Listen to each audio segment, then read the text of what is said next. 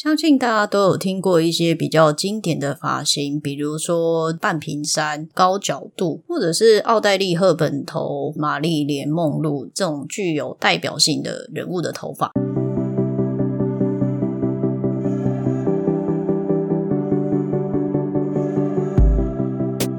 欢迎收听《战吹之声》，我是你们的发型设计师凯莉。相信大家都有听过一些比较经典的发型，比如说半平山、高角度，或者是奥黛丽·赫本头、玛丽莲·梦露这种具有代表性的人物的头发。那我们今天就来聊聊发型。其实像半平山，现在是比较没有那么流行，一定要吹的。有一些老师傅他还是会吹半平山。像凯莉其实没有学到半平山的这一个，我学的是高角度的发型，自己本身也有给老板娘吹。过高角度的发型，我觉得当在喷那个胶水的时候，我觉得那个感觉还蛮奇妙的。前面那一片刘海完全不会动，代表那个师傅吹功很好。以前我学徒的时候，吹那个高角的时候，我们老板娘的要求是，你要吹到他不管假人头拿起来怎么晃、怎么动，回正之后发型是不会乱掉的。就是他口中所说的“哎，动力”。他以前在吹的客人的头发，都是一次都是撑三。三天以上的，而且那个刘海绝对不会坏掉，非常的厉害。那像我的话就没有办法学到像他这样子的功夫，因为现在客人比较少吹，基本上手法我们会，形状塑造的出来，可是耐久度就没有老师傅这么厉害。再来，凯莉有学过一款吹风一定会学到的经典发型，叫做法拉头。它其实是中长发的高层次的发型。那这一颗头在吹的时候，它全部都要用圆梳下去把它吹卷，就是整颗头你要先烫卷，然后再用圆梳，然后再把它吹卷。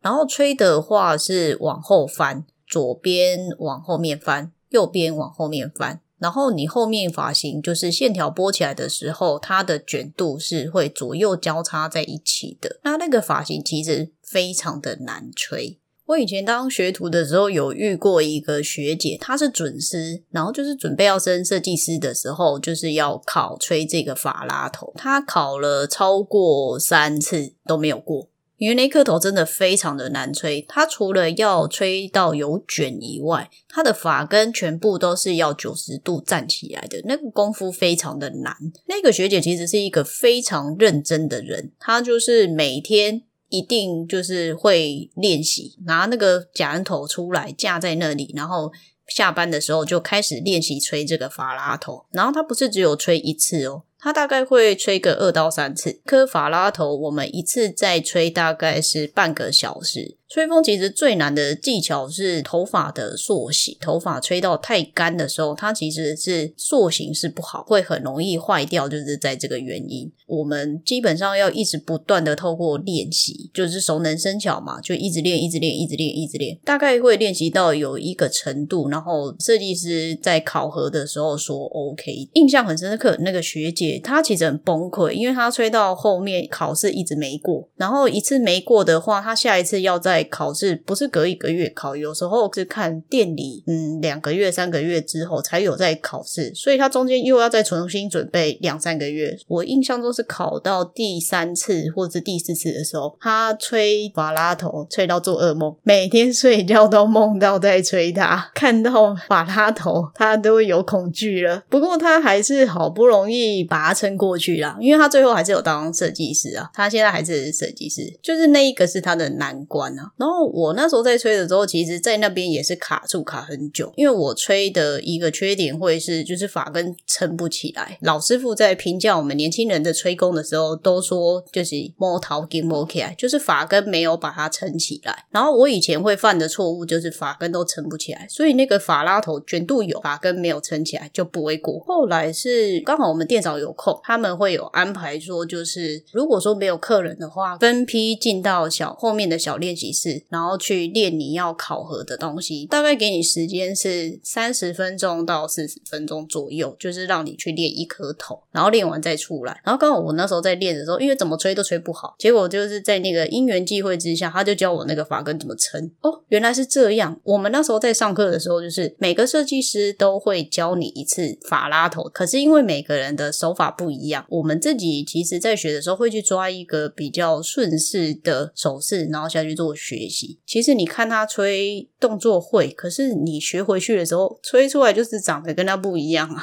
店长在解密的时候，他就直接教你说：“你这个发根啊，其实你就要从哪一边勾起来之后，然后发根撑一下，然后等它冷却再放开，再怎么样的。”他就是很细心的一步一步拆给你看，然后就哦，原来是这样子，发根才吹得起来。然后他示范完一次之后呢，就我要做一次给他看。他那时候做会边纠正你的动作，就是吹个两三次给他看。然后他确定你有学起来之后，他就叫你继续练。所以我那时候是有吹过法拉头这个经典发型。所以到后面我去下一家店的时候，呃，我下一家店的老板娘是本身在西门町起家的，她那时候就是那种百万名师，就是很厉害的师傅。你到新的一家店，你就要重新再学习嘛。后来跟他学了吹风之后，凯莉的吹风就更进步，因为那时候吹法拉头就诶觉得抓到一个。更好的方式去吹这一个法拉头。升设计师之后，我觉得这个法拉头最受用的地方就是吹卷，因为你到后面你吹卷的那个吹功会很厉害。我那时候其实还蛮喜欢吹卷，而且我觉得吹完就是那个卷发的部分其实还蛮浪漫的，因为我觉得女生大部分都是喜欢浪漫的卷发。那其实我也蛮喜欢